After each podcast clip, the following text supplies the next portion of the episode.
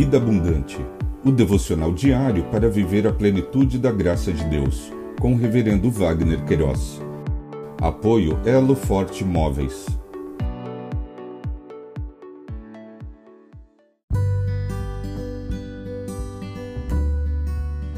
Olá!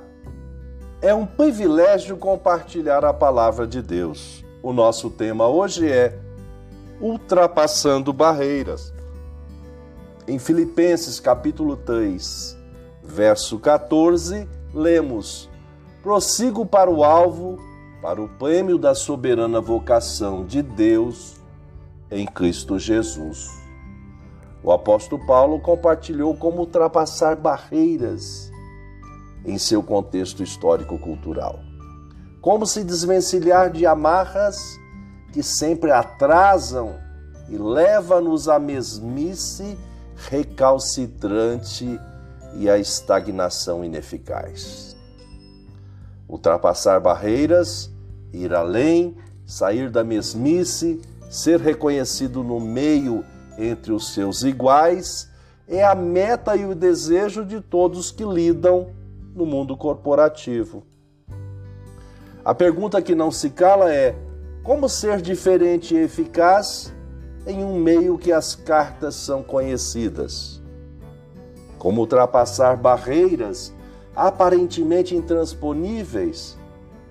Em qual fonte poderei obter conhecimento e expertise? Para o mundo corporativo, o que não se tem faltado são livros, orientações, mentorias, simpósios e tantas outras ferramentas. E por fim, em muitas circunstâncias acabam formando e informando conceitos uniformes. Todos saem com a mesma expertise, com informações, mas muitas vezes sem soluções. No contexto em que o apóstolo Paulo se encontrava, ele teve que refletir sobre os valores que o nortearam anteriormente e decidir por um novo caminho que o levou a ultrapassar barreiras, estas aparentemente intransponíveis e fora da conformação de seu status quo. Os valores revelados pelo apóstolo foram: é preciso avaliar os projetos, os valores e as rotas conhecidas.